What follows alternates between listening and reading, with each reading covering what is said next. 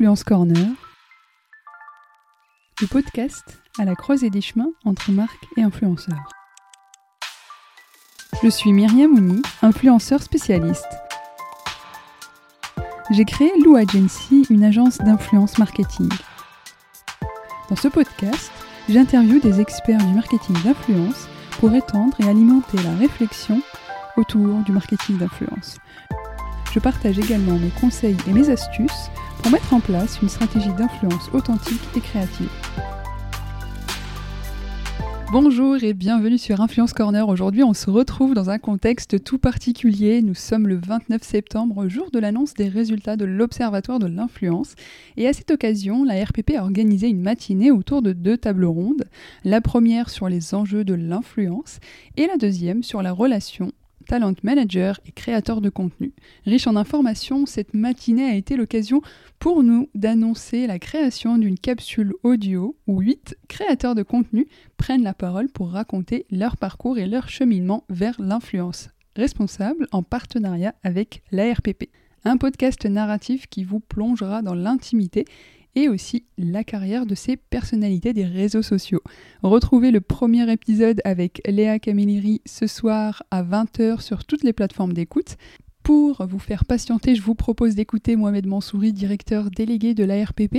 Mohamed revient sur les principaux changements euh, dans les résultats de l'Observatoire de l'influence responsable cette année, et notamment avec un chiffre clé, 83% des contenus ont au moins un début d'identification, contrairement à 73% en 2020. Il nous parle du travail réalisé à l'échelle européenne pour faire avancer l'influence responsable et avoir des bonnes pratiques communes. Je vous laisse avec notre échange et surtout n'oubliez pas de vous abonner pour ne rater aucun témoignage. Il me reste plus qu'à vous souhaiter une bonne écoute. Bonjour Mohamed. Bonjour Myriam.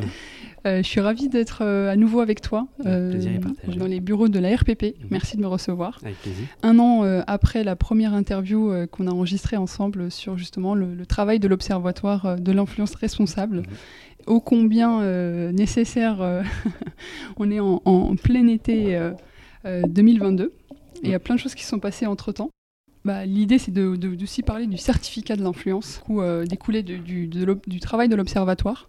Est-ce qu'on peut revenir d'abord un peu sur le contexte euh, de, de, la RPP et surtout de l'Observatoire de l'influence responsable? Oui, bien sûr, sans problème, même si je pense que beaucoup de tes auditeurs connaissent la RPP. Mais c'est vrai que c'est bien de le rappeler. Donc, la RPP, l'autorité de régulation professionnelle de, la publicité, euh, regroupe euh, les marques, les agences, les médias, mais aussi les plateformes.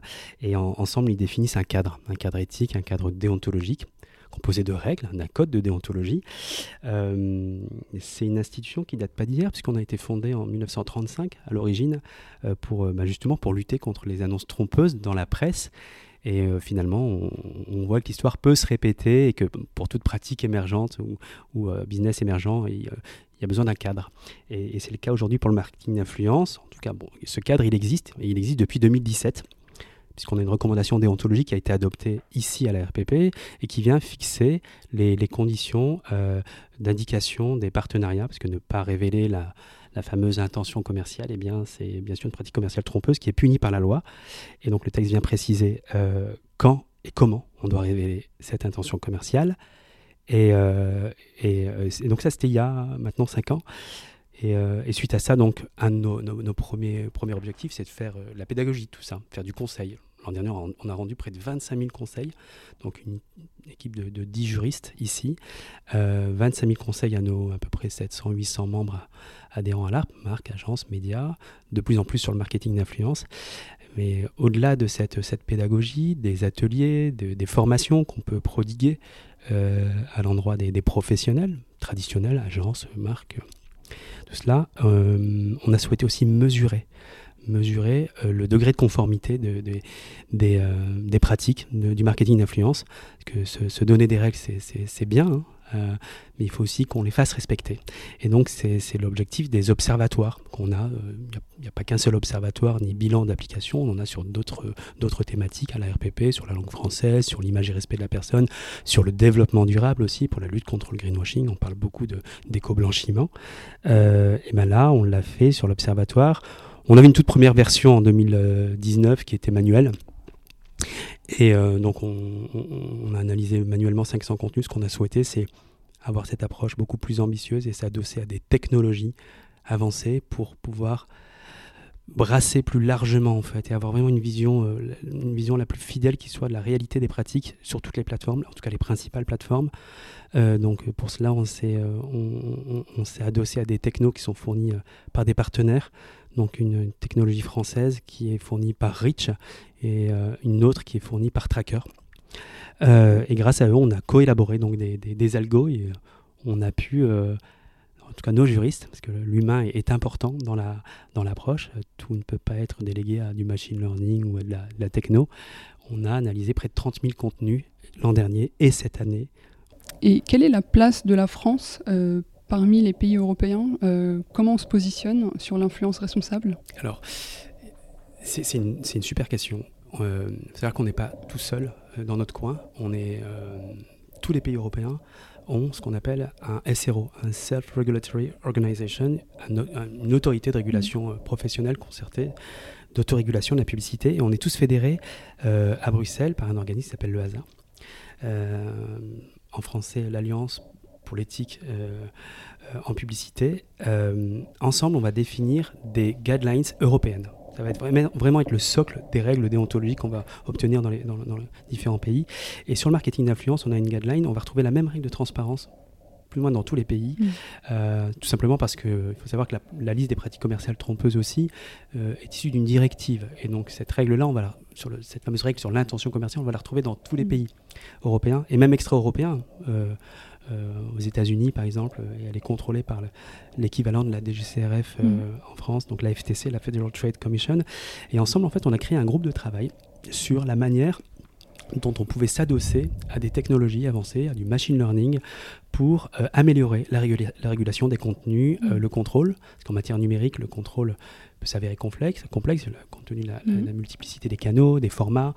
Et eh bien, c'est dans ce cadre qu'on a pu partager euh, en partie nos codes sources aussi euh, sur d'autres aspects euh, de, régulation et de, et de contrôle. Et on discute beaucoup avec nos data scientists respectifs sur la manière dont on peut bien justement tirer profit d'une, d'une, des, technos des uns et des autres. Mm. le certificat aussi, c'est une, c'est une, c'est une initiative de, qui a été lancée euh, en premier lieu en France, et pour laquelle il y a de fortes chances que d'autres pays rejoignent aussi, pareil pour les observatoires. Et enfin, à la demande de la Commission européenne, on a été amené à présenter à la DG Juste, en fait, les, ce qui a été lancé au niveau national, euh, à la fois l'observatoire et le certificat, et l'approche technologique, on l'a fait aux côtés de l'EASA. Mmh. Euh, et, et, la DG Juste, en fait, donc la Commission européenne encourage ces actions et leur mise à l'échelle au niveau européen que dans tous les marchés, on puisse avoir une régulation aussi efficace et aussi euh, agile, aussi moderne mm. euh, euh, des, des, contenus et avec le, concours de, de, la profession. si on arrive à arriver à ce stade aussi évolué d'une régulation qui s'appuie sur les technos, ce qu'on appelle dans notre jargon la, la tech for good, c'est aussi grâce à la profession réunie au sein de ces organisations et donc en France euh, à l'ARP. Est-ce qu'on peut euh, un peu revenir sur les euh, chiffres clés de, cette, de cet observatoire? Qu'est-ce qu'on peut retenir à travers tous les, contenus que vous avez pu identifier? Alors, cette année, l'Observatoire, il a, il a deux approches. Il y en a une, un peu comme l'an dernier, où on analyse à froid tout ce qui a été posté l'an dernier. Donc pour 2022, on a analysé les 30 000 contenus postés en 2021. L'an dernier, on a analysé les 30 000 contenus postés en 2020. Et en parallèle, on mène une analyse continuelle euh, pour avoir vraiment une vision, euh, la, vision la plus actuelle qui soit sur la, réalité des pratiques et surtout pour agir, intervenir plus promptement, plus rapidement auprès des acteurs dès la constatation du manquement. Et sur ces 30 000 contenus diffusés en 2021, eh bien, on peut se féliciter puisque la tendance est à l'amélioration. En tout cas sur la transparence. Euh, l'an dernier, on avait un peu plus d'un quart, un peu plus d'un quart des contenus qui dissimulaient cette intention commerciale, euh, de manière volontaire ou non. Hein. on s'est rendu compte que c'était le fait de beaucoup de petits influenceurs qui connaissaient pas forcément le cadre. Et eh bien cette année, on est passé à euh, donc l'an dernier 73,4%, qui avait un début d'identification, aujourd'hui 83% de taux de conformité, euh, ce qui est plutôt une, excellente chose. on a gagné plutôt 10 points et, donc on pense en tout cas c'est des choses qu'on a souhaité vérifier sur l'année 2022, que, euh, que, la communication euh, et les actions groupées par toute la profession qui sont représentées au sein de ce comité de suivi qui pilote hein, l'observatoire. On va retrouver des marques, leurs représentants, l'union des marques, les agences, euh, mais aussi les plateformes. Chacun, euh, à son niveau, va apporter sa pierre à l'édifice pour euh, améliorer et la transparence et les bonnes pratiques. On espère que c'est le résultat, le fruit de cette coordination. Des, des, bonnes volontés de la profession de la filière, filière réunie au, sein de l'ARP. Ouais, je pense que c'est ça, hein. c'est collectivement qu'on pourra vraiment tirer le, marché vers le haut et, et surtout avoir un cadre à la fois déontologique, juridique, euh, euh, identique à, toutes, euh, à toutes les entités, que ce soit des influenceurs, des agences, des marques. Oui, c'est vraiment, tu, tu, fais bien de le souligner, c'est vraiment l'affaire de tous, de toute la chaîne de valeur, et ce jusqu'à l'émetteur du contenu, jusqu'au créateur de contenu. Et notre, notre, notre, vrai challenge à ce stade, c'était ben, d'embarquer les influenceurs dans, dans, dans, cette logique-là grâce au certificat. Euh, parce qu'un autre, un autre chiffre, chiffre clé assez intéressant, selon la, typologie des influenceurs, cette année comme l'an dernier, les manquements euh, sont davantage le fait des petits influenceurs. Donc il y a un vrai enjeu pédagogique qui se vérifie encore cette année. Mais on est vraiment sur les mêmes ordres de grandeur versus l'an dernier, puisque euh, cette année, chez les petits influenceurs de la long tail, on est à près de donc moins de 10 000 abonnés, on, est à près de 31% de manquement versus chez les, stars du web, Top Tail, on a 9% de manquement sur la transparence. Euh, l'an dernier, on était à 12% sur la, sur la Top Tail. Donc la, la, répartition garde les mêmes ordres de grandeur, mm. et euh, ce qui nous fait, nous fait euh, en, en, ce qui confirme un peu cette, ce, ce, ressenti qu'on avait l'an dernier, qui est un mm. enjeu pédagogique qu'il faut continuer à adresser, et ce notamment grâce au certificat. Mm. Et d'ailleurs, on parle des plateformes YouTube, d'Instagram et de TikTok. Est-ce qu'il y a des différences ou, euh, par exemple, on sait que TikTok, euh, beaucoup de marques s'aventurent sur TikTok. Est-ce qu'il y a des, bonnes pratiques spécifiques ou c'est vraiment euh, non, vraiment, pour le coup, on est, cross-platform, on constate des tendances qui sont, qui sont indépendantes, qui dépassent un peu les, les, les, les, plateformes, les réseaux.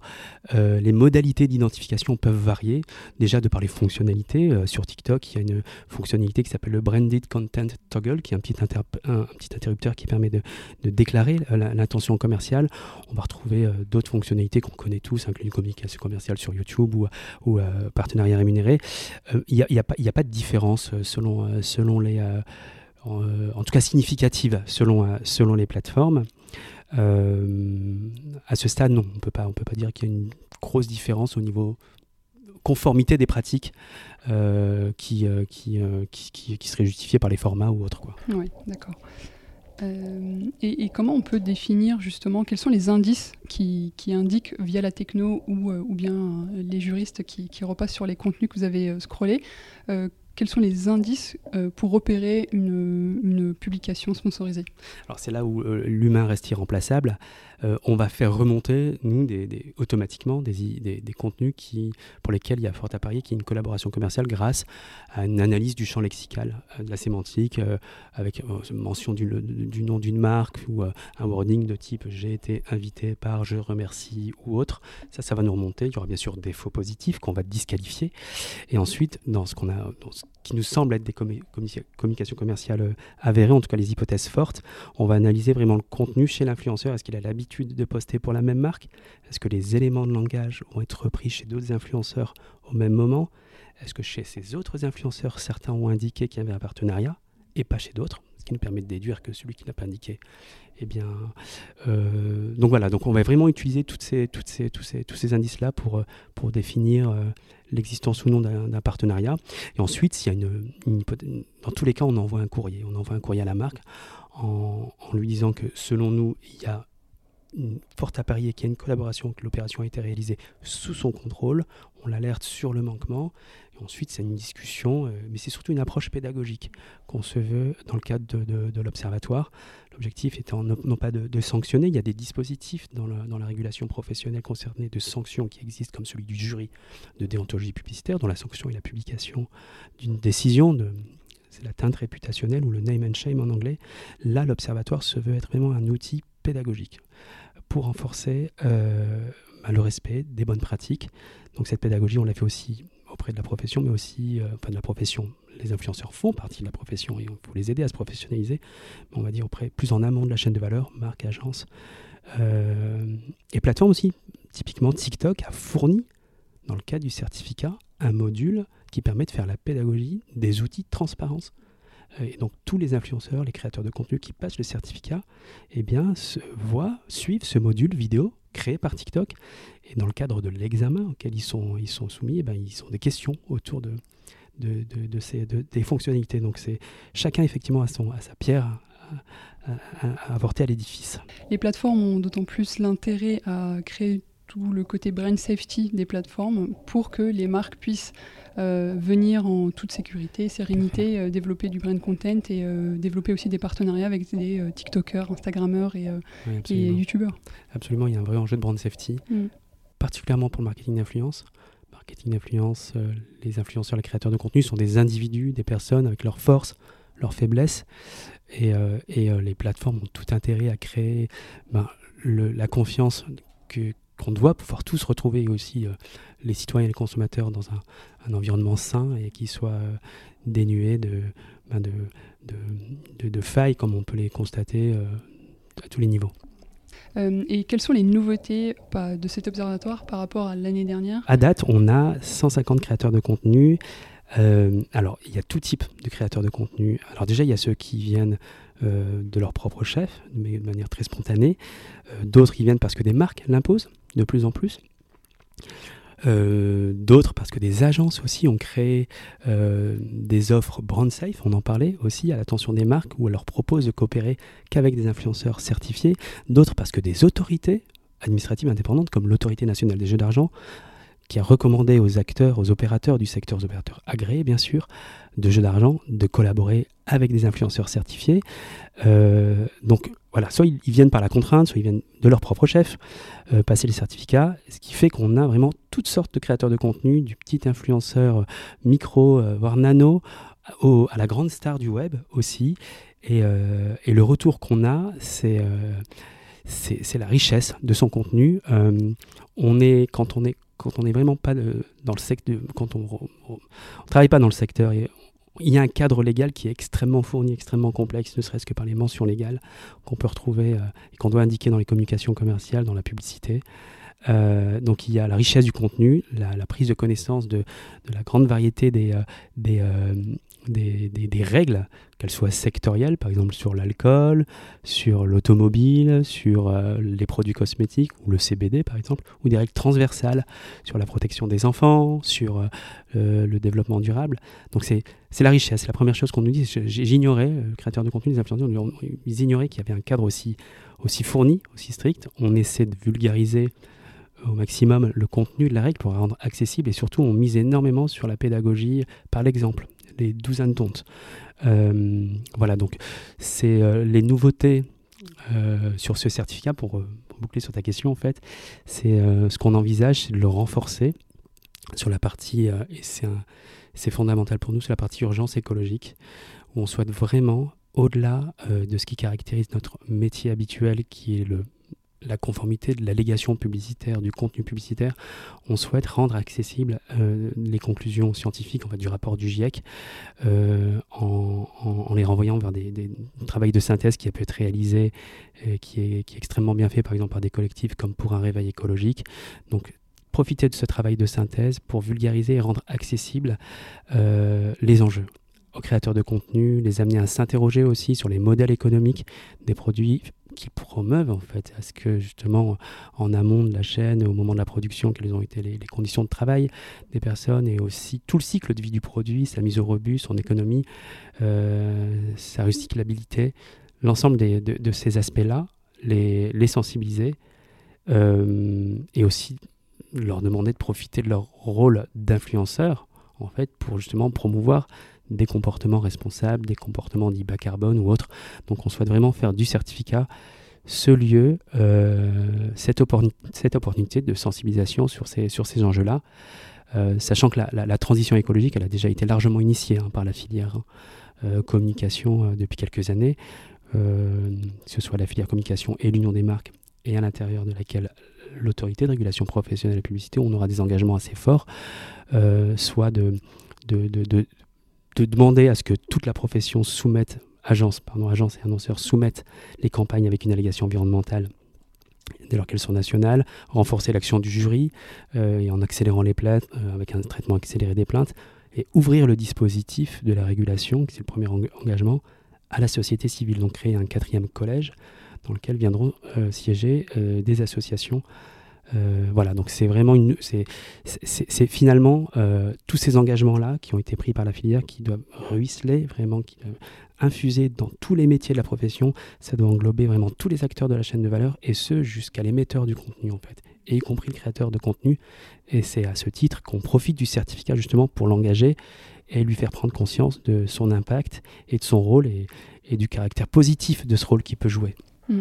Et euh, pour en revenir un peu à l'étude, parmi les influenceurs qui ont déjà euh, obtenu le certificat, euh, je sais que ça a fait l'objet d'une vigilance dans, l'étude. Qu'est-ce que vous avez pu déceler finalement? C'est une excellente question. C'est un des aspects sur lesquels on a souhaité concentrer un, peu l'analyse euh, cette année, et, vous avez les chiffres dans l'infographie, c'est quel a été l'impact du certificat chez les, créateurs de contenu certifiés. on a comparé les contenus qu'ils ont euh, publiés sur le premier semestre 2021 avec ceux qu'ils ont publiés au premier semestre 2022 après obtention du certificat. Et en matière de transparence, là pour le coup, l'amélioration, elle est, elle, est, elle est sans appel, on la voit, elle est, elle est hyper, hyper sensible, puisque chez ces influenceurs-là, on passe, euh, on a un taux de conformité qui avoisine les 80, 11%, qui est au-delà de 91%, 91,03% pour être plus, précis. Euh, donc euh, seulement 8,97% de manquement, de non-transparence, alors que l'an dernier, chez ces influenceurs-là, on était à 22,22%. Euh, donc il y a une amélioration sensible. ça, c'est une bonne chose. Et au-delà du certificat, on a souhaité aussi mesurer la tendance en matière de transparence pour une liste d'influenceurs non certifiés. Pour avoir les derniers chiffres un peu sur 2022, et voir si cette tendance à l'amélioration en 2021 se confirme en ce début d'année.